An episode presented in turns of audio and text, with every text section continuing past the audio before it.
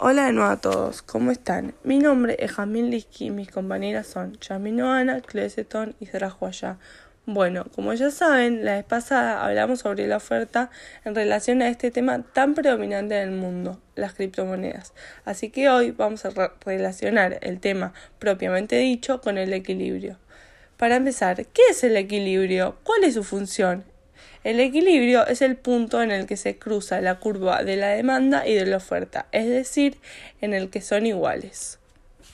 Cuando salimos a la calle, todos los precios que vemos ya son de equilibrio, es decir, ya pasaron por el proceso de relación oferta y demanda.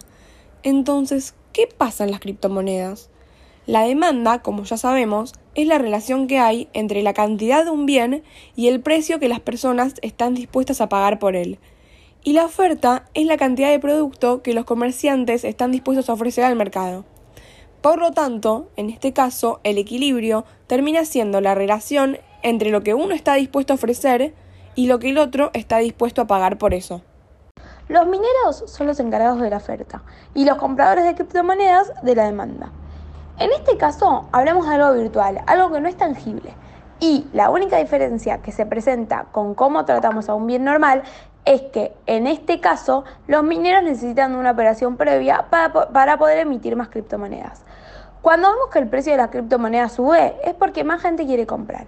Pero a medida que la gente deja de comprar porque el precio está muy alto, este tiene que empezar a bajar. Además, pensemos en el supuesto caso de que un día se le ponga piso a las criptomonedas. Ahí tendríamos un exceso de demanda. Por el lado de la oferta, ya tenemos el exceso en la cantidad máxima de monedas que se pueden emitir. En conclusión, si todos queremos comprar las criptomonedas, el precio sube, ya que hay mucha demanda. La oferta ya se sabe de antemano, ya que nosotros sabemos que hay un máximo de emisión de criptomonedas. Pero lo que no sabemos es a qué velocidad se generan estas. Y esto va a ser en base a la demanda. Bueno, eso fue todo por hoy. Esperamos que les haya gustado. Nos vemos en el próximo capítulo que estaremos hablando sobre la elasticidad. Muchas gracias.